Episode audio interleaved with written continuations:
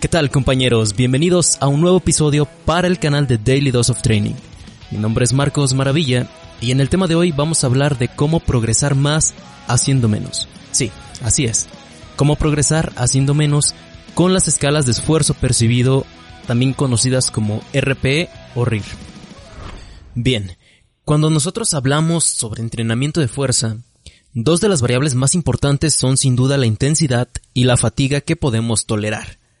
Normalmente la intensidad se programa mediante el RM y la fatiga mediante las series y repeticiones, pero bueno, más adelante vamos a ver cómo optimizar este proceso.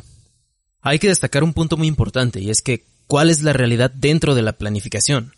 Sucede que nuestro cuerpo no es una máquina ni un sistema informático, es decir, cada día es diferente, y en cada día las condiciones pueden variar de forma muy significativa, o dicho de otra forma, cada día nuestro 1RM puede ser muy diferente, pero de igual manera puede cambiar de forma muy drástica la capacidad que tenemos para asimilar el trabajo planteado. Es por ello que se tienen que utilizar herramientas que nos permitan programar de forma mucho más precisa, y en consecuencia reducir la distancia entre lo que queremos hacer y lo que de verdad se está haciendo en la sala de entrenamiento.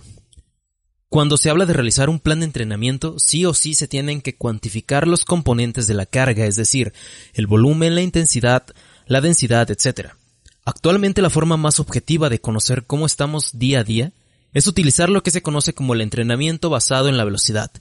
Pero bueno, esto implica tener que utilizar herramientas como un encoder lineal o aplicaciones que actúen o que funcionen como un encoder, en las que se puedan registrar estos valores y aparte tengas un feedback inmediato.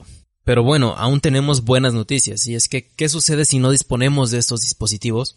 Bien, pues surge un tipo de cuantificación a la que llamaremos subjetiva, que se basa en aplicar unos valores a las sensaciones que tenemos en los levantamientos o al esfuerzo, y con ello mantener un registro del proceso de entrenamiento. A esto lo llamaremos carácter del esfuerzo, y según González Vadillo se define como la relación entre lo realizado y lo realizable, es decir, si hacemos 10 repeticiones, pero en realidad utilizamos un peso o resistencia externa con el que pudiéramos haber hecho 12 repeticiones, estamos en una situación de una serie de 10 repeticiones y 12 repeticiones de intensidad y volumen real. Existen otros métodos u otras escalas que también están relacionadas con esta forma subjetiva de cuantificar la intensidad. Otro método es el llamado rango de esfuerzo percibido o RP, y se basa en una escala del 1 al 10 donde cada valor le corresponde a una intensidad percibida subjetivamente, donde el valor 1 es el más ligero y 10 el más intenso. Por otra parte, cuando se habla del término RIR, eh, hace referencia a cuántas repeticiones te quedan en reserva, o dicho de otra forma, significa cuántas repeticiones nos quedarían por hacer antes de llegar al fallo muscular. Uno de los grandes puntos a favor de estos dos métodos es que permiten sin duda alguna poder individualizar al máximo cada entrenamiento. Este tipo de escala de cuantificación subjetiva se ha estudiado tanto en deportistas de fuerza dedicados a la competición, específicamente en powerlifting eh, con, con el estudio del Dr. Helms en 2017, y en deportistas experimentados y principiantes, donde las correlaciones oscilan entre 0,88 y 0,91, es decir, aunque como todo proceso implica una adaptación que se consigue con la práctica progresiva y constante, estos métodos guardan una gran correlación entre avanzados y novatos. Pero quizá te preguntas, ¿cómo puedo aplicar todo esto de forma práctica al entrenamiento?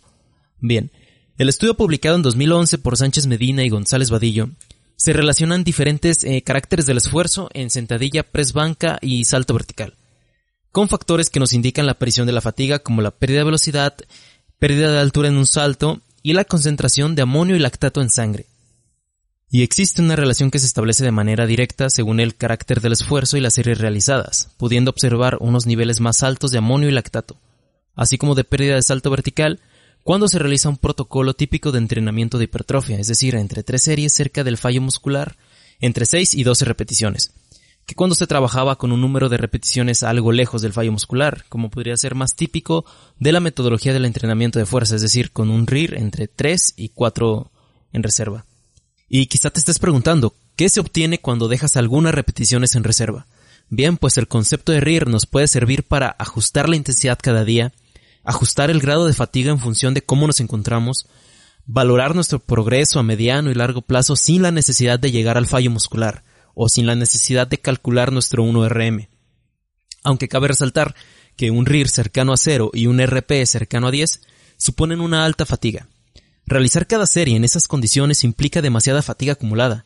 En la mayoría de los casos, si lo aplicamos de forma reiterada y sin una correcta planificación, pues simplemente llegaremos a un punto de sobreentrenamiento, obteniendo precisamente lo contrario a lo que buscábamos.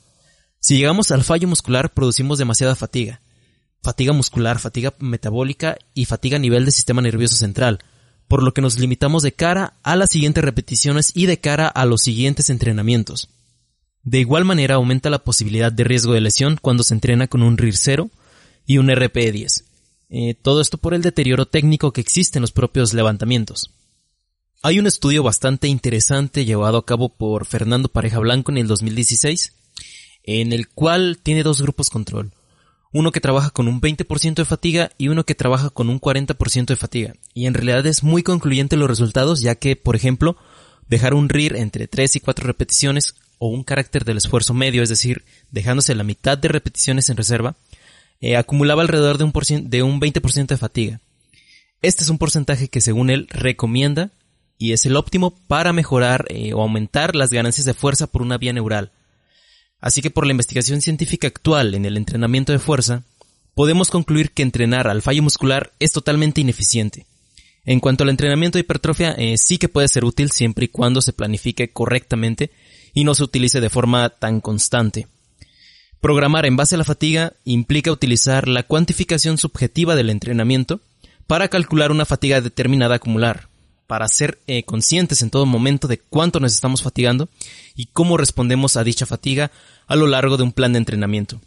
De forma objetiva, el análisis de la velocidad de ejecución y de forma subjetiva, las repeticiones en reserva, nos permiten eh, tener un aprendizaje de nuestras sensaciones y que éstas sean mayores con el paso de las sesiones, haciendo que nuestro cerebro funcione como un encoder personalizado a medida que ganamos experiencia. Así que vale la pena bastante empezar a conocer e incluir este tipo de metodología subjetiva de cuantificación y empezar a utilizarla. Y bueno compañeros, esto sería todo por el episodio de hoy. Espero haberte aportado algo nuevo o interesante y nos vemos en otros podcasts. Hasta luego.